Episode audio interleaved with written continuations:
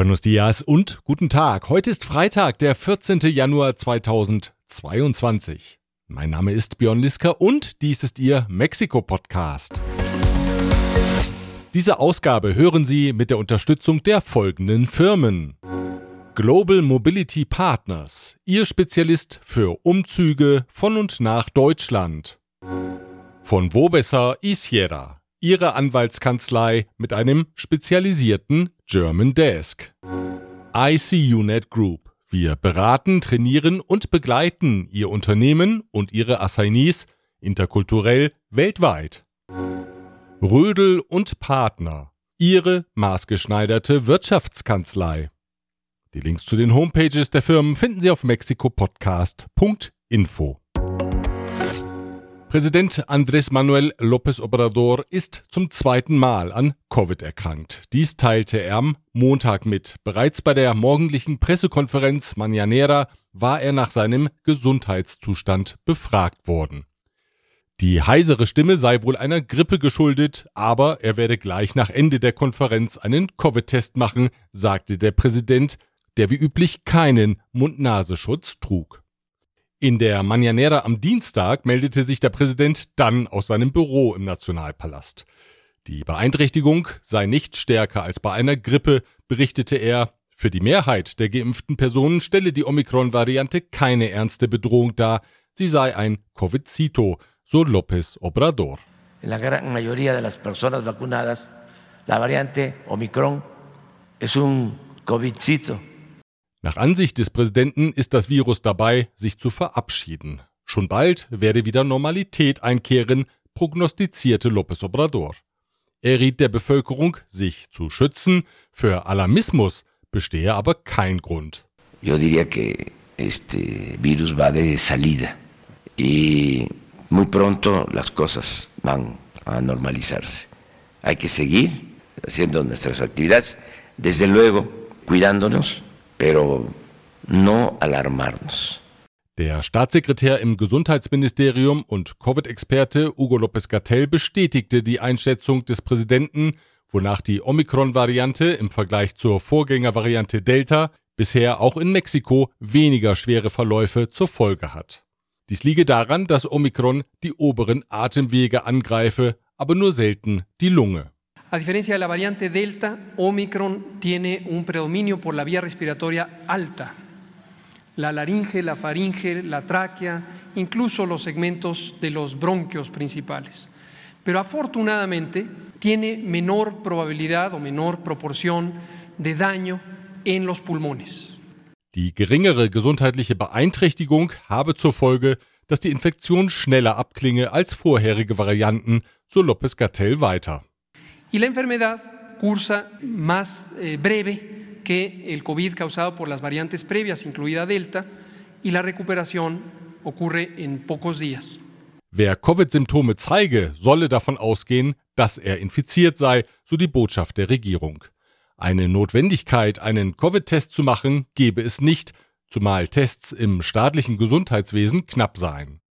In den vergangenen Tagen sind die Infektionen sprunghaft gestiegen. Am Donnerstag waren die Covid-Stationen in 100 Krankenhäusern des Landes komplett belegt.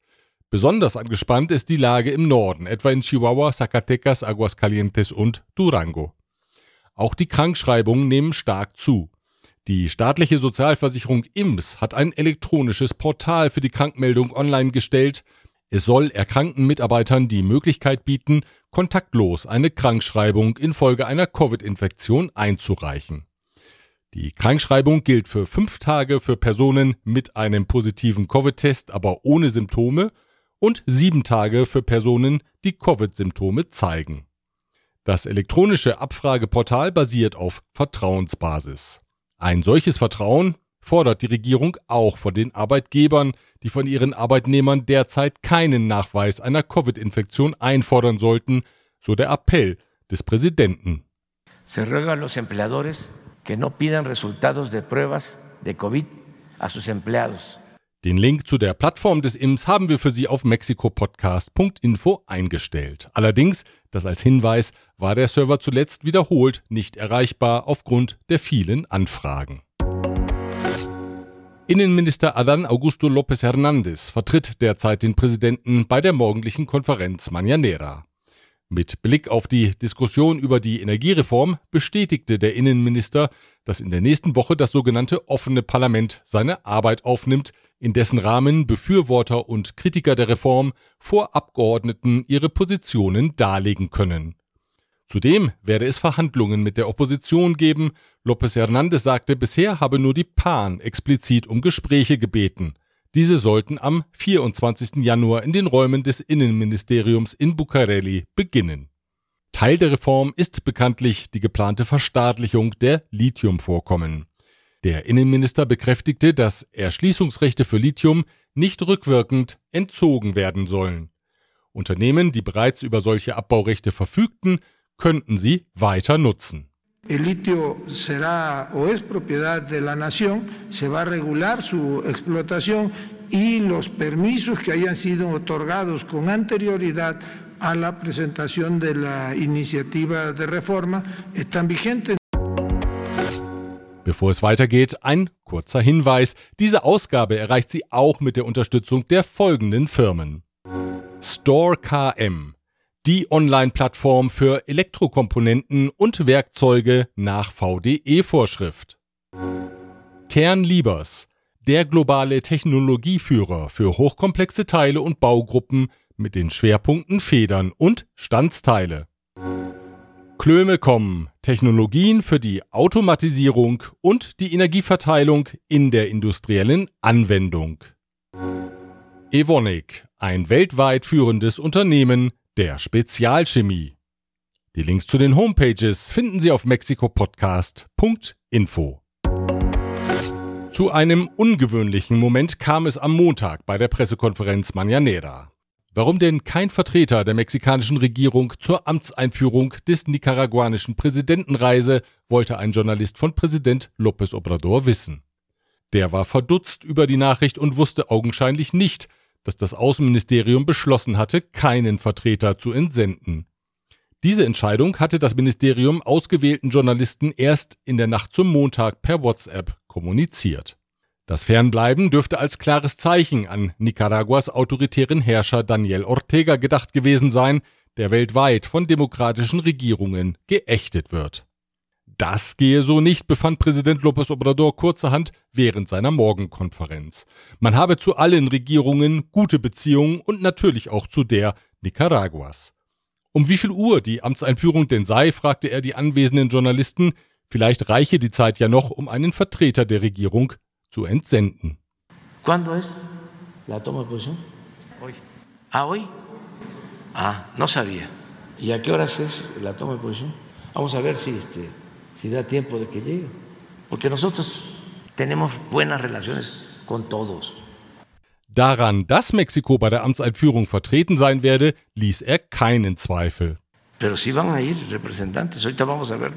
Offenbar telefonierte der Regierungssprecher umgehend mit dem Außenministerium. Nur wenige Minuten später jedenfalls verkündete López Obrador, sichtlich zufrieden, dass der geschäftsführende Vertreter an der mexikanischen Botschaft in Managua bei der Amtseinführung zugegen sein werde. Va a estar Ramiro Ayala, jefe de la Cancillería en la Embajada de México en Nicaragua. Und der Präsident kündigte bei der Gelegenheit auch gleich an, dass er demnächst neue Botschafter für Nicaragua und Venezuela ernennen wird. Beide Posten sind derzeit vakant. Das war eine klare Machtdemonstration des Präsidenten über die Außenpolitik dass es über die Frage, wie man mit autoritären Regimes in der eigenen Hemisphäre umgehen soll, keinen Konsens zwischen Präsident López Obrador und Außenminister Marcelo Ebrard gibt, das ist jetzt klar.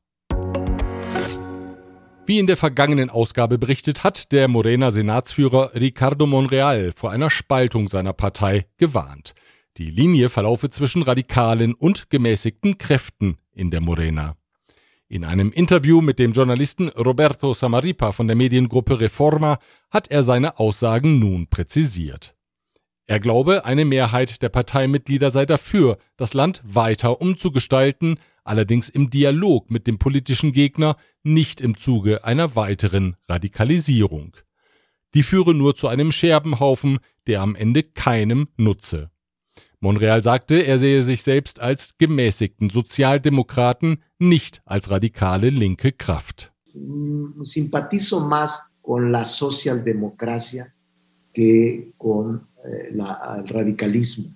Es gelte, die Unsicherheit im Land zu bekämpfen, das Justiz- und Bildungssystem zu verbessern, das öffentliche Gesundheitssystem zu stärken und den Umweltschutz voranzubringen. Dies seien Themen, die die Menschen bewegten. Das klinge aber nicht nach der aktuellen Regierung, sondern nach Opposition, entgegnete der Journalist. Er könne sich Monreal nach dieser Positionierung nur als oppositionellen Gegenkandidaten gegen die Morena vorstellen. In Monreals Antwort schwingt eine Portion Resignation mit.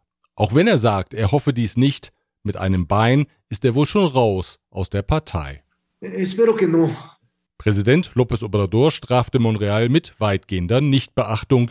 Der Parteikollege dürfe sagen, was er wolle, und er selbst habe das Recht, dazu nichts zu sagen, so López Obrador. Mehreren Medienberichten zufolge hat die Generalstaatsanwaltschaft kurz vor dem Jahresende 800 Mitarbeiter im gesamten Land entlassen. Darunter langjährige Spezialkräfte und Agenten. Begründet wurden die Entlassungen mit der Austeritätspolitik. Den Berichten zufolge wurden die Mitarbeiter teilweise unter Druck gesetzt, um ihre Kündigungen zu unterschreiben. Dem Portal MX zufolge gilt in der Behörde der Generalstaatsanwalt Alejandro Gertz Manero als verantwortlich für die Entlassungswelle. Gerz Manero war auch Thema bei einer akademischen Veranstaltung in der Universidad Iberoamericana mit dem Präsidenten des obersten Gerichts Arturo Saldivar. Dort kam es zu einem Zwischenfall. Die Enkel der ehemaligen Schwägerin von Gerz Manero beklagen, dass der Generalstaatsanwalt die Strafverfolgungsbehörden für persönliche Ziele einsetze. Gerz Manero werfe ihrer Mutter Laura Moran sowie ihrer Großmutter Alejandra Cuevas vor, durch unterlassene Hilfeleistung den Tod des Bruders von Alejandro Gerz Manero verschuldet zu haben. Federico Gerz Manero war 2015 im Alter von 82 Jahren im Krankenhaus verstorben. Seit Oktober 2020 ist Laura Moran in Haft. Gegen die 94-jährige Großmutter Alejandra Cuevas liege ein Haftbefehl vor. Im November des vergangenen Jahres zog das oberste Gericht das Verfahren zur Prüfung an sich. Passiert sei aber bisher nichts, moniert die Familie und insistierte, das Gericht möge sich der Sache zeitnah annehmen. Ministro presidente, no permita que Alejandro Gertz Manero, quien fue el cuñado de mi abuela durante 52 años, extermine al Poder Judicial y termine con el legado de todas las ministras y ministros por este poder absoluto que tiene el fiscal general de la República. Der Richter Arturo Saldiva antwortete, er könne die Verzweiflung der Angehörigen verstehen, sei aber nicht befugt, über den Fall öffentlich zu sprechen. Er sagte der Familie zu, dass das Gericht unabhängig von jeglichem Druck urteilen werde. Lamento mucho la situación que ustedes están padeciendo y precisamente lo que busca la Corte es dar claridad y certeza más allá de toda duda y más allá de cualquier influencia indebida al asunto de su mamá y de su abuela. Kritik daran, dass sich das Gericht zu viel Zeit lasse, wies er zurück. Es gebe zahlreiche vergleichbare und auch noch weitaus schwerere Fälle, in denen die Familienmitglieder aber nicht über die finanziellen Mittel verfügten, um einen derartigen medialen Druck aufzubauen. Auch diese Fälle gelte es korrekt zu bearbeiten und zu entscheiden, sagte Saldivar. Die Bank Citibanamex hat ihren bevorstehenden Rückzug aus Mexiko angekündigt. Das Geschäft für Privatkunden sowie kleine und mittelständische Geschäftskunden soll verkauft werden, nur Großkunden will man weiterhin in Mexiko beraten. Die Entscheidung gehöre zur Strategie, die Geschäftsfelder zu straffen und sich auf das Kerngeschäft zu konzentrieren, teilte Citibanamex mit. Weltweit will sich die Citigroup aus 13 Märkten zurückziehen. Die US-amerikanische Citigroup hatte die mexikanische Banamex 2001 übernommen Heute verfügt Citibanamex über knapp 1300 Filialen und 20 Millionen Kunden. Der Marktanteil beträgt 12 Prozent. Als Käufer werden die spanische Santander sowie die mexikanische Banorte gehandelt. Auch Banco Azteca hat Interesse bekundet. Dem Vernehmen nach soll der Übernahmepreis sich zwischen 12,5 und 16 Milliarden US-Dollar bewegen. Banco Azteca ist der kleinste Bieter, was aber kein Nachteil sein muss, denn ein Zusammengehen einer jetzt schon großen Bank mit Citibanamex hätte eine Marktkonzentration zur Folge, warnte bereits das Finanzministerium. Präsident López Obrador sprach sich dafür aus, dass die Bank in mexikanischen Besitz übergeht. Dann bleiben auch die Gewinne im Land, so der Präsident. Mexikos Botschafter in Deutschland, Francisco Quiroga Fernández, hat in einem Interview mit El Economista von einer ideologischen Nähe der Regierungen in Mexiko und Deutschland gesprochen.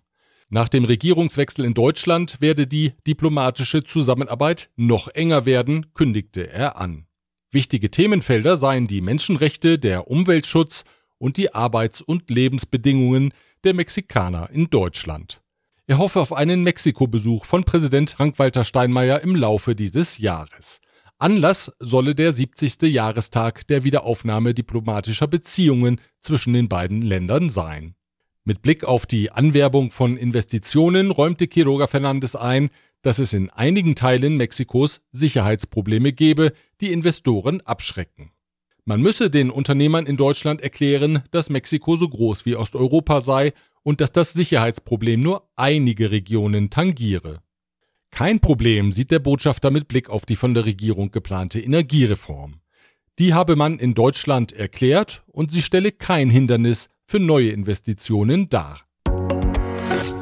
Entlassen in dieses Wochenende möchte ich Sie mit den aktuellen Gesundheitstipps des Präsidenten.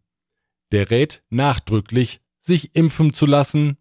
Si no se han vacunado, vacúnense, vacúnense, vacúnense. Genau. Lieber der kleine Pieks, wie der Präsident sagt, als schlimmere Konsequenzen. Es preferible que les pinchen el brazo a que les metan un tubo en el gaznate, Wo bitte? en la garganta. Ach so, El Gasnate ist La Garganta. Da ist mein Wortschatz wieder etwas reicher geworden. Und was soll man nun machen, wenn man Covid-Symptome zeigt? Paracetamol vaporru. Pues sí, esos remedios y miel para la garganta con un poco de limón. Y con eso sale uno adelante. Además, no están de más las caricias. ¿eh? Nunca sobran las caricias entre eh, parejas. Streicheleinheiten auf Empfehlung des Präsidenten. Was will man mehr? Kommen Sie gut und mit vielen Streicheleinheiten ins Wochenende. Wir hören uns wieder am nächsten Freitag, wenn Sie mögen. Bis dahin.